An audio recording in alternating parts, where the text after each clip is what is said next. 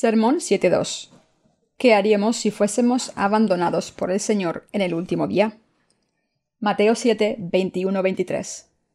No todo el que me dice Señor, Señor, entrará en el reino de los cielos, sino el que hace la voluntad de mi Padre, que está en los cielos. Muchos me dirán en aquel día, Señor, Señor, no profetizamos en tu nombre, y en tu nombre echamos fuera demonios, y en tu nombre hicimos muchos milagros. Y entonces les declararé, Nunca os conocí, apartaos de mí, hacedores de maldad. Todo nacido en este mundo está destinado a enamorarse al menos una vez. Así es como un hombre y una mujer se convierten en uno solo en el matrimonio. Pero para la mayoría existe también un tipo de amor llamado amor no correspondido. Existe un amor que lo siente solo una de las partes. En otras palabras, no tiene nada que ver con cómo se siente la otra persona y cuáles son sus intenciones. En pocas ocasiones este amor es fructífero. En la mayoría de los casos se convierte en amor de solo una de las partes por la otra persona. En estos casos, generalmente se olvida con el tiempo y queda solo un recuerdo distante de un dolor de corazón hace mucho tiempo. Pero también existe el amor de los acosadores, que es mucho peor que el amor no correspondido. Hay gente que se obsesiona con el objeto de su amor, por mucho que sean rechazados una vez tras otra. En casos extremos, este amor obsesivo conduce a uno a matar a la persona a quien ama. Estos acosadores a menudo piensan y creen que la otra persona les quiere en realidad, cuando de hecho no es así. Sufren un tipo de enfermedad mental. En el amor, la voluntad de cada uno es crucial, del mismo modo que al aplaudir se necesitan ambas manos. Amar a alguien fervientemente, pero solo por tu cuenta, no es un amor adecuado. Cuando incluso el amor de este mundo es así, es mucho menos probable que no haya un amor correspondido entre Dios y los hombres. Dios nos dijo que ama a todo el mundo por igual. Bendice y ama a todo el que entiende su amor correctamente y lo acepta incondicionalmente. Sin embargo, a aquellos que no hacen esto, Él les envía su ira y los rechaza. La razón es que su amor por Dios es erróneo. Dios dijo en el Evangelio según Mateo que Él no conoce a esta gente. Cuando la gente le dijo, Señor, Señor, ¿no profetizamos en tu nombre? ¿Y en tu nombre arrojamos los demonios e hicimos muchos milagros? El Señor les declaró, Nunca os conocí, apartaos de mí, hacedores de maldad. Mateo 7:23. Consideremos por un instante lo que ocurriría si aquellos que no creen en el Evangelio del agua y el Espíritu se presentasen ante Dios con todos sus pecados intactos. Se dirigirían al Señor como si se estuvieran dirigiendo a otro ser humano. Podemos imaginarnos esta conversación entre una de estas personas y el Señor Jesús. ¿Cómo estás, Señor? Cuando vivía en la tierra siempre pensé que eras hermoso, pero es todavía mayor honor poder conocerte en persona. Gracias, Señor. Me has salvado de esta manera y aunque tenga muchos pecados, como creo en ti, estoy seguro de que he sido salvado. Bueno, ahora me iré al hermoso lugar que has preparado para mí. Adiós. Nos vemos pronto. Cuando este hombre intenta alejarse de su presencia, el Señor le llama porque tiene unas cuantas palabras que decirle. Pero espera, aquellos que tienen pecados no pueden ir a este sitio. Bueno, es verdad que todavía tengo pecados, pero creo que aún así puedo ir allí porque creo en Jesús como mi Salvador. Bueno, sí, todavía tengo pecados. Entonces, ¿cómo te atreves a ir al lugar que he preparado para los sin pecado? Escucha, lanzad a este tipo al fuego inextinguible para sufrir para siempre. Y antes de que hagan esto, deberías confesar tus pecados. Entonces, el hombre empieza a confesar todos los pecados que había cometido antes, abriendo bien sus labios y sin dudar, diciendo bueno, cuando vivía en el mundo pasado cometí este pecado y el otro. Entonces el Señor le dice, De acuerdo, es suficiente. Estás más que cualificado para el infierno. Como tienes pecados, ve al infierno donde hace calor y se está a gusto para un hombre como tú. ¿Qué? Pero cuando estaba en el mundo yo creía en ti. Yo profeticé en tu nombre. Di testimonio de ti a mucha gente. Vendí mi casa para servirte, ayudé a huérfanos, Asistí a cada reunión de oración diligentemente. Curé a muchas personas enfermas. Ayuné por ti y sacrifiqué mucho por ti.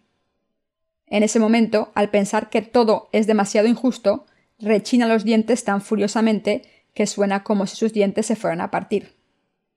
Podemos imaginarnos que la odontología estará en auge en el infierno. Pero en serio, todos los pecadores, hayan creído o no en Jesús, si no creyeron en Jesús dentro de la verdad del Evangelio, del agua y el Espíritu, están condenados a ser echados a este lugar de fuego eterno. En Jeremías 17.1 Dios dijo, El pecado de Judá escrito está con cincel de hierro y con punta de diamante, esculpido está en la tabla de su corazón y en los cuernos de sus altares. Judá se refiere a la tribu real entre los israelitas, y Dios utilizó esta palabra para representar a todo el pueblo de Israel y aún más implica a todos los seres humanos, ya que la Biblia se apoya en el principio representativo. Por ejemplo, Adán se invoca como el representante de la humanidad. Romanos 5:18. Los diamantes son formas cristalinas de carbón en forma de cubo, y son la sustancia natural conocida más dura del mundo. Por eso cuando se dice aquí que los pecados de la gente están escritos en las tablas de sus corazones con la punta de un diamante, no pueden ser borrados a no ser que sean lavados al creer en el Evangelio del agua y el Espíritu. Por eso, para los pecados que han cometido los que no han recibido todavía la remisión de los pecados, están escritos en las tablas de sus corazones. Por muy bien versados que estén en teología sistemática, sean expertos en teología calvinista, tengan doctorados, enseñen teología en seminarios u ocupen altas posiciones en las iglesias, los pecados que están escritos en las tablas de sus corazones no pueden ser borrados sin creer en el Evangelio del agua y el Espíritu. Por eso, cuando esta gente reza a Dios, los vemos confesándose ser pecadores, porque las tablas de sus corazones están llenas de pecados. Como los pecadores no pueden tener una relación con Dios en la verdad, aunque así lo quieran, intentan comprometerse con oraciones en las montañas, ayunos, hablando en lenguas y viendo visiones para poder conocer al Señor a través de las llamadas experiencias místicas. Pero al final todas estas cosas son en vano, y todo lo que han hecho es vivir una vida falsa de fe que engaña a sus corazones. El pasaje de Jeremías arriba mencionado también dice que el pecado de Judá está grabado en los cuernos de sus altares. Los cuernos de los altares aquí se refieren al libro de los hechos. Hay dos libros en el reino de Dios, el libro de la vida y el libro de los hechos. Apocalipsis 20:12. En el libro de los Hechos, Dios ha escrito con todo detalle todas y cada una de las iniquidades de todos los pecadores. Por tanto, si estos pecadores no creen en el Evangelio del agua y el Espíritu, nunca escaparán de su estado pecador mientras vivan en este mundo. Todos los que buscan borrar los pecados que están escritos en las tablas de sus corazones, sean quienes sean, deben creer en el Evangelio del agua y el Espíritu, y que Jesús les ha salvado del modo más apropiado, al tomar todos sus pecados a través del bautismo que recibió de Juan y la sangre que derramó en la cruz. Entonces sus nombres se pueden escribir en el libro de la vida y solo entonces pueden convertirse en el pueblo de Dios. ¿Están sus nombres escritos ahora en el libro de la vida? Todo el mundo está destinado a presentarse una vez ante el trono del juicio de Dios. Imaginemos que un creyente del Evangelio del agua y el Espíritu se presenta ante Dios ese día. Dios ordena a sus ángeles, mirad si su nombre se encuentra en el libro de la vida. Entonces los ángeles lo comprueban y sin duda su nombre está escrito en él. Entonces Dios le dice, Mi querido hijo, cuando estabas en la tierra lavaste tus pecados al creer en la verdad del Evangelio del agua y el Espíritu que yo te había dado libremente. Entonces trabajaste duro para mí y derramaste muchas lágrimas por mí también. Me encargaré de que nunca más salgan lágrimas de tus ojos. Nunca más habrá tal sufrimiento, ni tampoco te atacará Satanás. Bien hecho, hijo mío. Entonces el Señor encarga a sus ángeles que le coronen. Gracias, Señor, es todo un honor para mí. Traed una corona y ponérsela en la cabeza. Estoy completamente agradecido, Señor. Que me haya salvado de mis pecados es suficiente para estar infinitamente en deuda contigo y sin embargo me coronas tú a mí por la pequeña tarea que hice por ti? Gracias, Señor. Es suficiente que me haya salvado. Que pueda entrar en tu reino para vivir allí por siempre es suficiente recompensa para mí. Entonces, ¿puedo entrar en el cielo ya? Claro, traed un ángel, dejad que el millonésimo Hijo de Dios monte a su espalda. El ángel que ha sido llamado llega y le dice Aquí estoy, mi señor, por favor, sube a mi espalda. Está muy acolchado, vamos a algún sitio bonito. El ángel empieza con cuidado a mover las alas para volar. ¿Le gustaría ir a dar una vuelta, mi señor? ¡Wow! Esto es maravilloso. ¿Cómo de grande es el cielo? Bueno, he estado volando por aquí durante miles de millones de años, pero todavía no he llegado al final. ¿De verdad? Puedes bajarme ahora, debo pesar mucho. Mi señor, nunca se nos gasta la energía aquí en el cielo. ¿En serio? Gracias, deja que haga mi primer paso en el suelo del cielo. ¿Dónde están los demás justos que vinieron aquí antes que yo? Están ahí. Vamos a verlos. Entonces el creyente se encuentra con todos los justos que han llegado antes que él y establece una hermandad eterna con ellos por todos los deseos de su corazón. Todas estas cosas pueden parecer fantasía, pero es lo que realmente ocurrirá a aquellos que crean en el Evangelio del agua y el Espíritu. Bienaventurados los que han sido salvados por creer en el Evangelio del agua y el Espíritu. No obstante, hay muchos idiotas espirituales en el cristianismo de hoy en día que son tercos para aceptar el regalo de Dios del Evangelio del agua y el Espíritu. Esta gente, aunque en realidad crea en Jesús, ha creído erróneamente ya que no conocen el Evangelio del agua y el Espíritu. Es aterrorizador ver cómo se aferran a su fe fraudulenta cuando el Evangelio verdadero se les ha enseñado tan obviamente. Si la gente quiere ser salvada de sus pecados, entonces debemos creer de todo corazón en la verdad del Evangelio del agua y el Espíritu, que nos dice que Jesús aceptó todos los pecados del mundo al ser bautizado por Juan. Mateo 3, 13, 17, y nos salvó, sufriendo el castigo de nuestros pecados en nuestro lugar al derramar su sangre en la cruz. No podemos entrar al cielo si creemos en cualquier cosa que nos encontremos por el camino, porque Dios es justo en lo que se refiere al pecado y la salvación, y no es meramente un hombre con un buen corazón que vive al lado y que siempre tolera cualquier cosa a todo el mundo. Dejen que les cuente una historia graciosa. Alguien subió al cielo y en un rincón todo lo que vio fueron toneladas de orejas y labios apilados.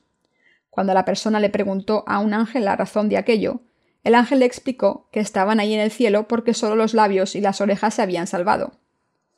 Si creemos en el Señor, es absolutamente necesario que creamos en el Evangelio del agua y el Espíritu desde el fondo de nuestro corazón, y así ser salvados con esta fe de todos nuestros pecados de una vez por todas.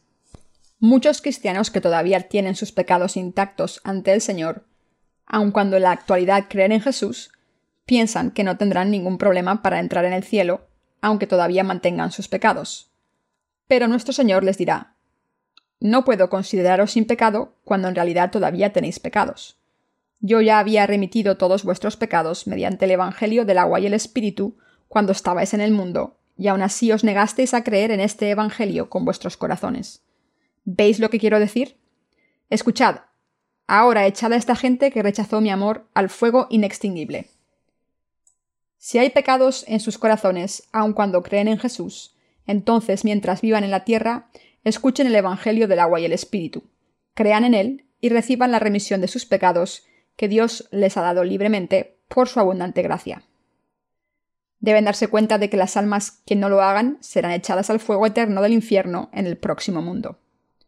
Aquellos que afirman estar sin pecado, aun cuando sus pecados permanecen en sus corazones, no hacen nada más que burlarse de Dios e intentar engañarle. Cuando llegue el día en que Dios juzgará al mundo, se darán cuenta de la enorme diferencia que hay entre los pecadores y los sin pecado. Ese día se darán cuenta de por qué el Señor les había reprendido tanto para que creyeran en el Evangelio del agua y el Espíritu y recibieran la remisión del pecado. Y entonces todos ellos lamentarán no haber creído. Todo cristiano cree igualmente en Jesús como el Salvador, pero existe una diferencia de fe entre los que han recibido la remisión de los pecados y los que no. Los primeros serán bienvenidos en el cielo, pero los últimos serán echados al infierno. Si ustedes no reconocen todavía que la palabra del Evangelio del agua y el Espíritu es la verdad de la remisión de sus pecados, más tarde, en el último día, sin duda será demasiado tarde. ¿Hay algún pecado en sus corazones, aunque crean en Jesús como el Salvador? Si es así, ustedes también son pecadores. Jesús es el Salvador que condena a los que dicen que tienen pecado. ¿Significa esto que sería correcto que insistiésemos ciegamente que no tenemos pecados? No, no es así. Podemos estar sin pecado solo cuando realmente creemos en el Evangelio del agua y el Espíritu de corazón y somos lavados de todos nuestros pecados de una vez por todas. El cielo es un lugar en el que solo pueden entrar los que creen en el Evangelio del agua y el Espíritu, que ha borrado completamente sus pecados. Preparen la fe que les salva de sus pecados ahora, con el Evangelio del agua y el Espíritu. Si lo dejan para luego, será demasiado tarde. Antes de que sea demasiado tarde, crean en el Evangelio del agua y el Espíritu ahora y estén preparados. Si no aceptan el Evangelio del agua y el Espíritu, la verdad de la remisión de los pecados, en sus corazones, quedarán presos en el infierno. Todos los pecados serán encarcelados en el infierno, pero los justos morarán en el cielo. ¿Quién iba a decir que recibir la remisión de los pecados al creer en el Evangelio del agua y el Espíritu sería tan preciado? Aquellos en este mundo que han escuchado el Evangelio del agua y el Espíritu son muy afortunados. Alabo a nuestro Señor con este Evangelio. Doy gracias al Señor una vez más por salvarnos a nosotros, que habíamos sido todos pecadores, de todos los pecados del mundo, mediante el Evangelio del agua y el Espíritu, de una vez por todas. Ustedes también deben creer en el poder del Evangelio del agua y el Espíritu ahora. Entonces se convertirán en los hijos de Dios para siempre. Aleluya.